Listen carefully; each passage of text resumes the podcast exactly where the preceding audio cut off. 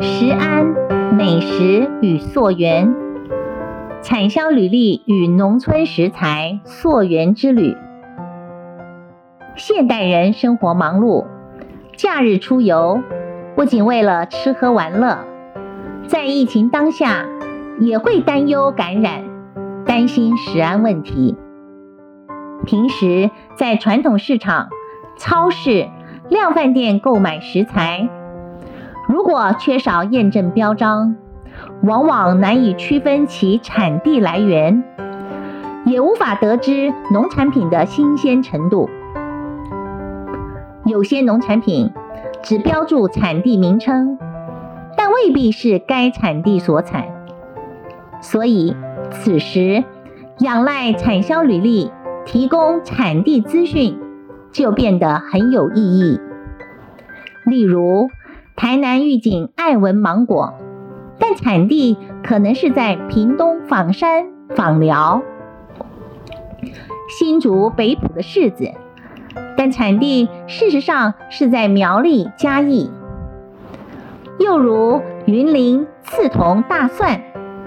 也有可能是在不知情之下被进口大蒜混充入袋。如果没有可溯源的产地验证标章，消费者只能任由贩售商人自吹自擂，资讯缺乏或靠自身经验判断。这个时候，如果有产销履历验证标章，农产品所有的采收日期、产地来源都可以一键扫描获得资讯。对消费大众而言，相对是一项实用上的安全保障。产地不同，农产品经过不同的气候、温度、湿度长成，为求它最好的食用方式，其采收、熟成、节切、存放都可能不尽相同。如果能结合产地食材、人文故事，清楚产地来源。作物品种不但可以清楚食材来源，安心食用，也可以就地取材，兼顾农村休闲娱乐，来场现成的食农教育，达到寓教于乐的目的。一张绿白相间的小小贴纸，产销履历标章代表的是可以看透的产品生长历程。对于生产者而言，这标章不见得好拿，关键就在于它需要电脑登打以及生产记录过程。有时候农民必须全家总动员来做履历，且就消费者而言，也未必人人都知道它的好处。产销履历依照法规，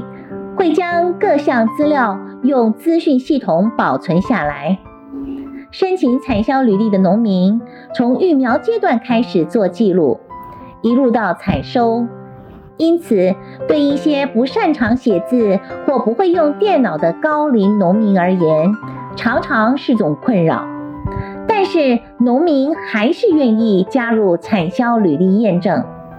其实也是期待消费者能够经由验证标章，取得安全安心食材。确保消费者安全食用，即便这中间过程相当麻烦，农民们还是愿意动员老婆、小孩，甚至孙子辈来一起帮忙，通过农产品验证取得标章。产销履历在验证单位的层层把关下，可提供给各地区消费者一种安心安全的保证。它不但记录着农夫们栽种或养殖的过程，比如除草、施肥、插秧、采收等工作记录，也包含风险管控的制度，清清楚楚。标章呈现生产农民、食材产地，有助于料理高手掌握食材特性。忽略这张小小贴纸。也错过对食材本身的产地生长环境、品种的认识，这次来请教在产销履历验证标章有多年经验的前台湾农业推广学会台湾休闲农业学会严建贤理事长，来聊聊产销履历验证标章的意义，以及溯源农产品食农教育的关联性。严院长你好，今天真的很高兴您接受节目的专访哦。让我们来谈谈国内产销溯源，还有溯源餐厅，以及推动这个产销履历验证的一个整个过程。我知道院长在一百年的时候就接受当时的农委会哈有关于产销履历验证标章的这个推广任务了。我相信您解决过非常非常多的困难跟困境。如今呢，国内产销履历标章的这个使用呢，已经相当普及化了。虽然我对院长呢是非常非常的熟悉，我之前还跟您做过访问。不过呢，我在这里还是要请院长自我介绍一下，让线上的听众朋友多认识认识您。院长，好，谢谢你，主持人好，还有我们今天的听众朋友，大家好，我是严建贤，现在是任教于景文科技大学旅游管理系，也兼任人文社会学院的院长。那我同时也是台湾休闲农业学会的理事长，今天很高兴接受访问，那大家一起来讨论这个。重要的议题，谢谢。是，那我想啊，首先要访问院长。我知道院长在产销履历方面啊，这个研究啦、推广啦，经验非常的丰富。我们也知道产销履历呢是非常的重要。相信呢，您一路辅导以来呢，对于产销履历推广工作初期都会遇到非常多的困难或者很多的问题。这么多繁琐的流程当中呢，呃，农民会遇到哪些困难？那您当初从一百年到现在，您是怎么样克服这些困难的呢？好，谢谢主持人问到了，是说我们从一百年，我那时候担任台湾休农业推广学院理事长之后，接受农委会的这个委托来呃推广哦。但事实上，农委会在这之前已经有呃从民国九十二年就开始在收集资料跟在推动这个哦，那已经有一点点成果。但是，呃，在推动的时候，很多的生产者、哦、也不熟悉这些验证流程，那消费者更不清楚了。所以，我们一开始还是从生产者来着手、哦。那一开始遇到的困难就是生生产者对这个我们这个产销履历标标章的这个验证的流程，大部分都不是很清楚了。那听到又要使用电脑，就更打退堂鼓了。所以那时候就开始采用那个一对一哈。不管是农政单位的人员、改良场人员，或是农会人员，就去那个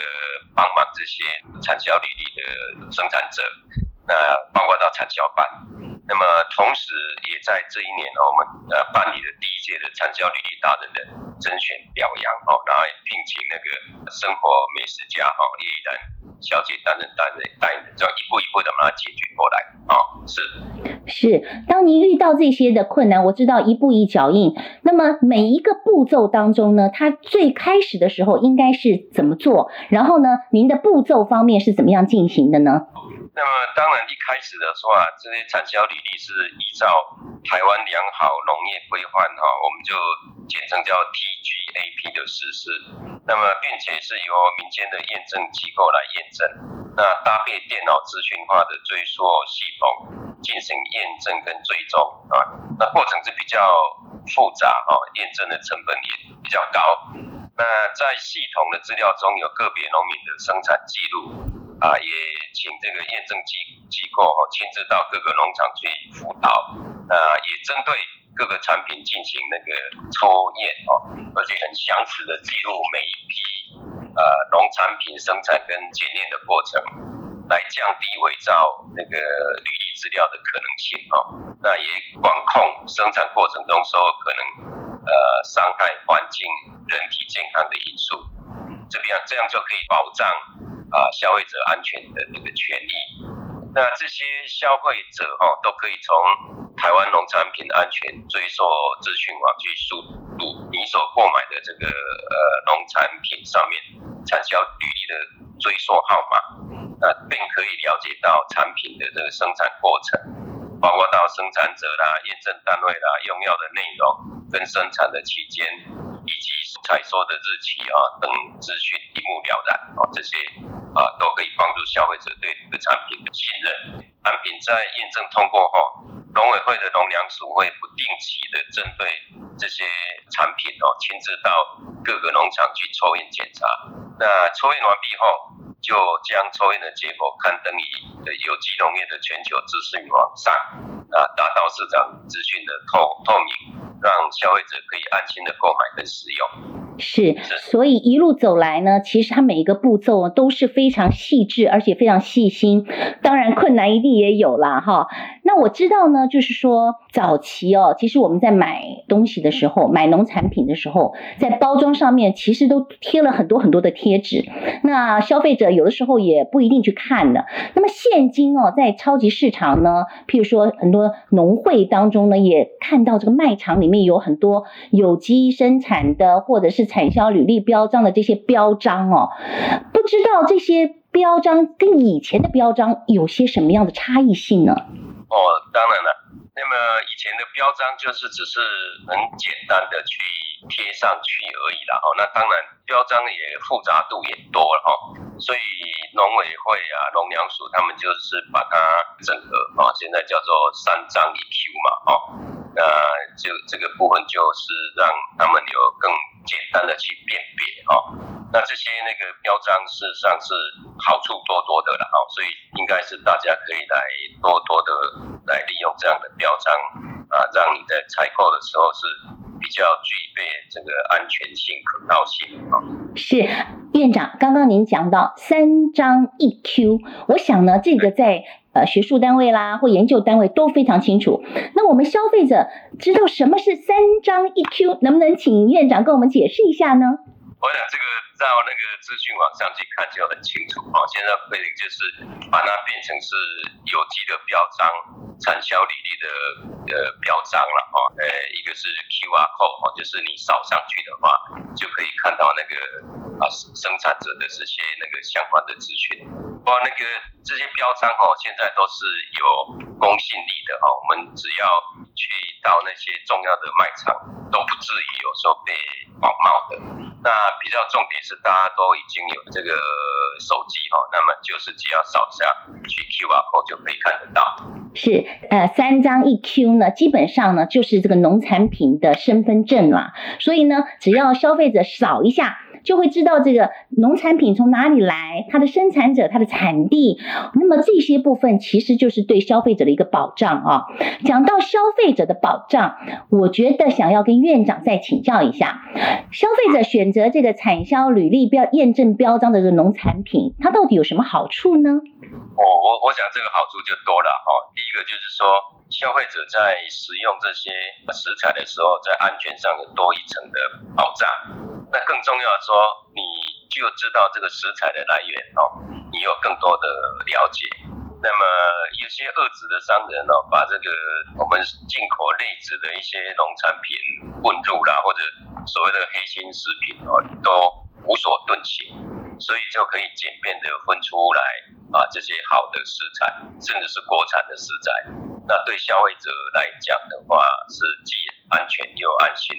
那么你这样的采购，同时对生产者来讲也是一种，就是用心的生产者来讲，它是一种很重要的鼓励，他愿意再继续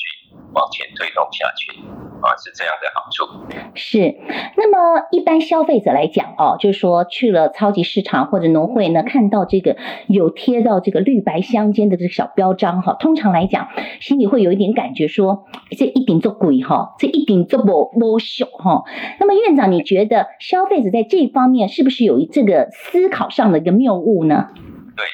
没有错啦，那个通常哦，哦，大家都会以为说，比如说有机的产品啊，或者是产销，是不是真的就就比较贵？但是以产销履历来讲的话，啊，那个我们是尽量的，呃，让它是价格是稳定的哦。那这样的食材哦，在农委会大量的推动之下。那么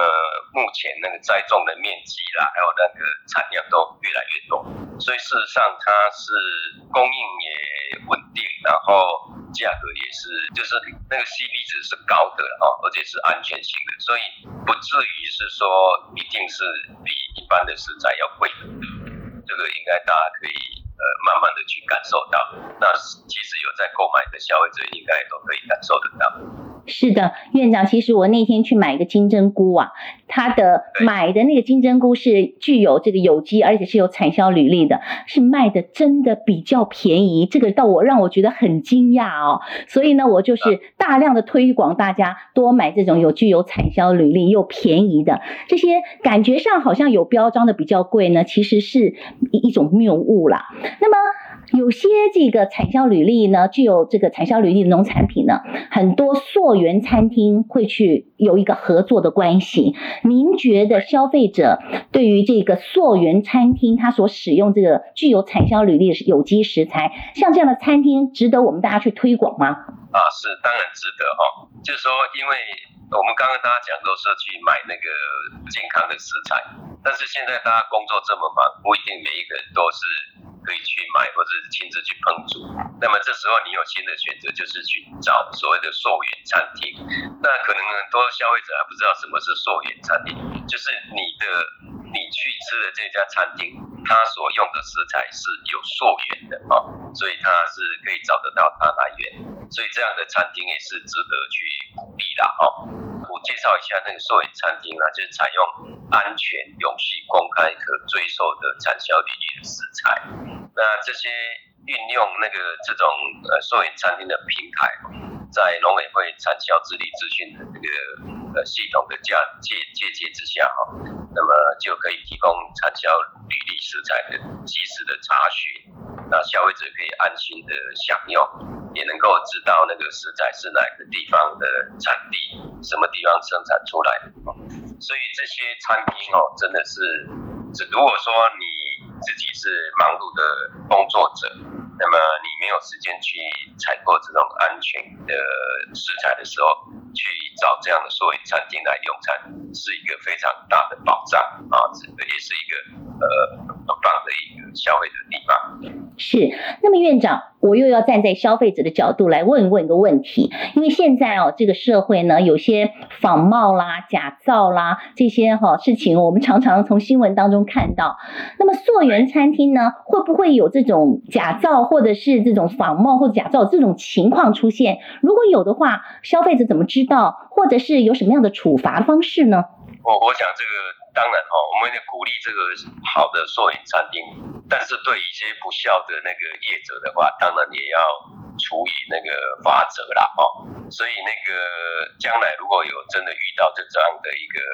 这个餐厅对外宣称说它是呃使用特特定的这种产销履历食材，但是呢，它如果没有经过这个验证合格标示的产销履历的验证，或者是说。用其他促使他人误认为表示的方法，那么在罚则上哦，依法要处到六万到三十万的罚则哦，而且还要按次处罚。所以如果说不孝的餐厅真的对消费者做这样的欺骗的时候，他们受到的这个处罚也是很多的哦。所以说那个寿宴餐厅哦，他们都是循规蹈矩的。那另外为了避免消费者的误解哦，溯源餐厅还得明确的标注。餐厅中的哪一道餐点使用何项的产销履历食材？那如果不能够持续使用产销履历的这个食材的情形，他就必须要及时的停止相关的宣称。政府机关是有做这个相当程度的这个把关的。是是是，所以消费者呢，其实对消费者来讲也是一种保障。那么如果说，当然您用了将来，表示说，其实我们的农民都是非常好的，我们这些溯源餐厅也都是非常守规矩的。不过，如果一旦有什么处罚的话，六到三十万的罚款呢是非常重的啊。那么反过来讲，消费者呢去这个溯源餐厅，会不会觉得价格一定是比外面的餐厅还要贵啊？应该不至于啦，哈。但是呃，同时大家要想，当然也是一分钱一分货啦，哈。那相对来讲哦，它食材是好的，那当然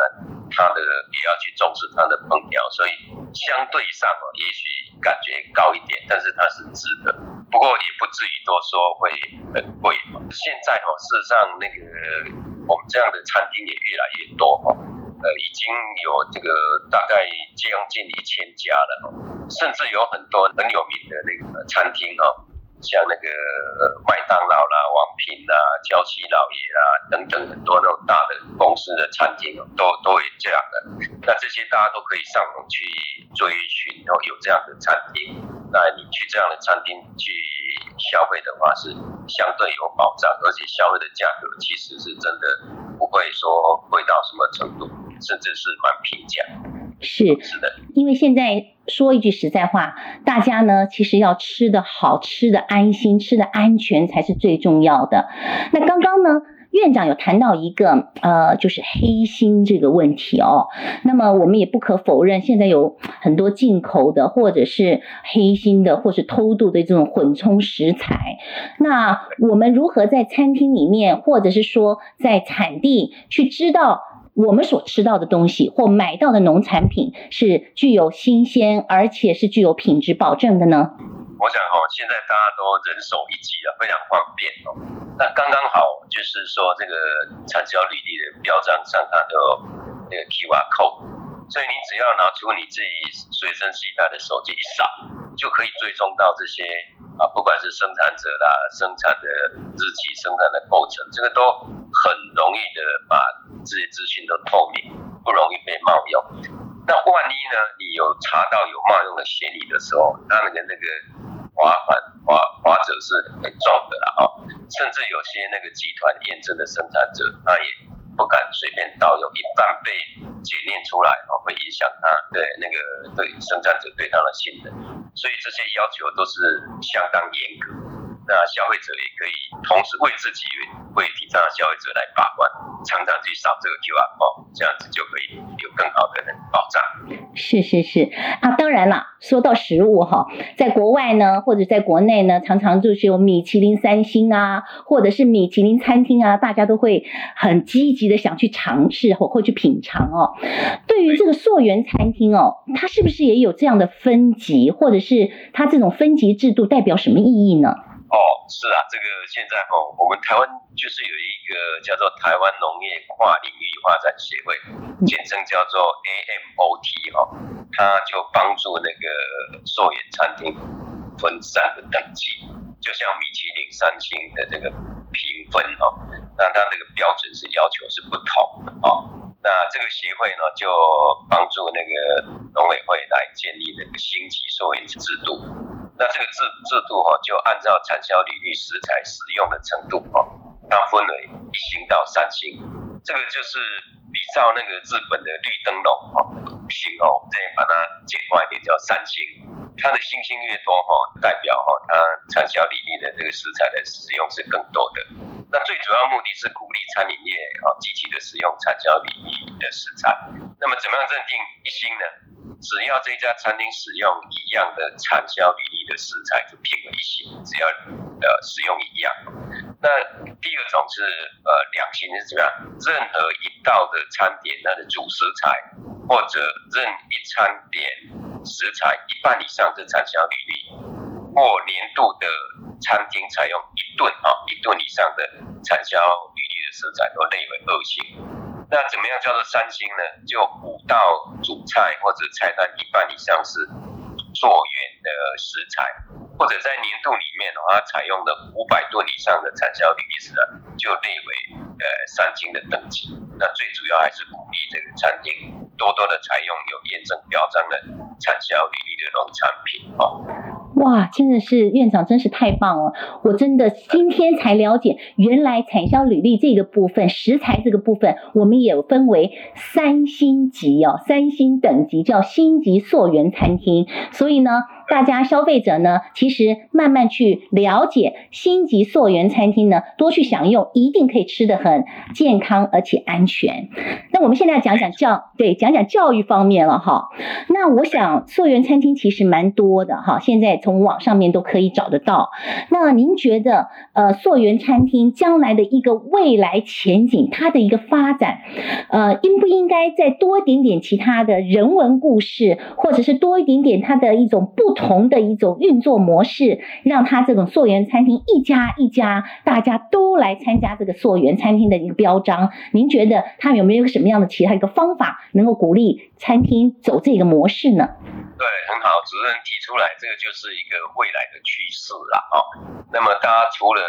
吃得好、吃得安全以外，更想知道有一些知识的吸收嘛。所以这个我们常常在讲说，食物啊。是一种风土的文化，所以你在在生产者来讲哦，他可以用那个风土经济的概念来做。那么，所以在每一家的溯源餐厅，事实上就你消费者进来的时候，你就帮他在做一个食农教育啊。所以在这个过程中，是让他吃的好、吃的安心以外，可以透过这个东西来教导说啊，一方的风物啊。一方的风土就产生一方的食材，那这些食材它的营养价值啊，还有它的这个跟当地的那个人文啊地理这个结合是怎么样子？那我想在这个吃饭的过程中，又能够去知道这些啊地方的文物，甚至说这个生产这个食材的那个人文的故事啊，哦，为什么这个地方会生产这样的食材？那我想对消费者来讲，就是一一场这个。不只是那个肚子的那个饱足感的，更是心灵跟知识的一个饗宴，所以这个是未来很重要的趋势。是在教育方面哈，当然我们也知道，刚刚结合了这个人文故事哈，结合这种 QR code 这种标章，吃的安全，吃的精神上面呢也能饱足。那么从产地到餐桌啊，我们未来怎么样教育我们的下一代？因为现在大家很多年轻人就麦当劳、速食，或者是他们对于吃也许不是那么的关心或那么的重视，我们怎么样去教育他们去认识台湾的农业文化呢？这个问题就相当的好。我我想台湾哈，这个大家在早期那个消费农业哦，只是消费农产品，把自己的肚子温饱。可是我们现在对于这种饮食的文化跟风土的人文的渴求是比以前更多的，所以我们可以从这个这样的一个产地到餐桌，把那个包括到农村的休闲、农村的厨房、食农交易啦、观光休闲旅游这些过程，那把它当做一种生态教育、环境教育、文化体验、生活体验。这些东西来啊，做一个整体的一个整哦。那我想在这个过程中哦，就是让那个小孩子啊，对那个未来啊，还有对我们整个国家社会啊，会有一个更紧密的一个连接。那么同时我也稍微提一下，就是说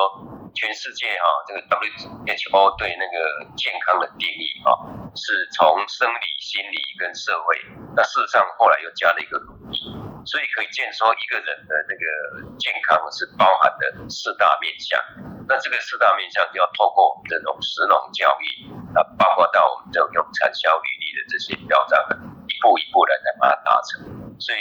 用这个方式就可以代替啊我们务实的一种教育来认识台湾的农业文化。是最后一个问题哦，我想，当然我一直很想跟院长多学习，但最后一个问题，我想这个我们把它放大一点点。院长觉得，不管在神农教育也好，产销履历标章的验证这个部分也好，您觉得从个人、农村、学校、社会，怎么样进行配合，才能真正落实这个重要的观念呢？啊，我想哈、哦。因为产销履历啊，它事实上是一个一个安心的表彰了啊，但是事实上它真正要去扩大是我所谓的食农教育啊，那是食农教育的意义就广起来了啊。那么特别今年五月十号，我们通过那个食农教育啊，我都把它称为叫新五四运动啊。那那这个食农教育哦，就可以再把这个溯源的概念产销履历再把它透透放出来。那这个过程中，就是要从小学哦，那国高中，甚至到大学哦，都希望有一些农业体验的活动配合在里面。那这些过程中，比如说食农教育，它最前端就是环境教育啊，那再来就认识食材，甚至它是对一种土地、食材还有生命文化的一种比较整合性的一个完整的教育，而且是非常务实的，所以。也可以这样讲哈，就是说从小学国高中到大学，事实上都应该有多一点的时间，能够走出校园，去了解那个地方，然后透过这个务实的这种啊体验跟了解啊，让我们对自己的土地所生产的产品更了解，那对我们自己要吃的产品更能够全面的了解，那对于自己的未来。生命上的体验也有一个比较完整，所以会变成一个更健康的人，也会对国家社会有一个更整体的了解，或者更愿意付出贡献给这个社会。所以我想用这个角度来看，我们这个食农教育，包含到这个溯源，包含到产销履历的推动是非常重要的。谢谢。食农教育呢，就是我们的新五四运动哦，真的非常谢谢院长今天接受我们的访问。相信听众朋友呢，对于我们国家的这个农产品的呃溯源标章啦，或者食农教育，已经有了基本的认识。为了要深入再了解呢，我们会再跟严院长做访问的。那么你享受美食的时候，千万也别忘了产销履历标章的一个功能，同时也要提供给所有的消费者安心、安全保障的这个食农教育。再次感谢院长。好，谢谢主持人，也谢谢所有的听众，祝福大家更健康，还有更心灵更满足。好，今天的节目就进行到这里，欢迎大家继续收听。以上节目是由农委会农粮署广告提供，谢谢大家收听。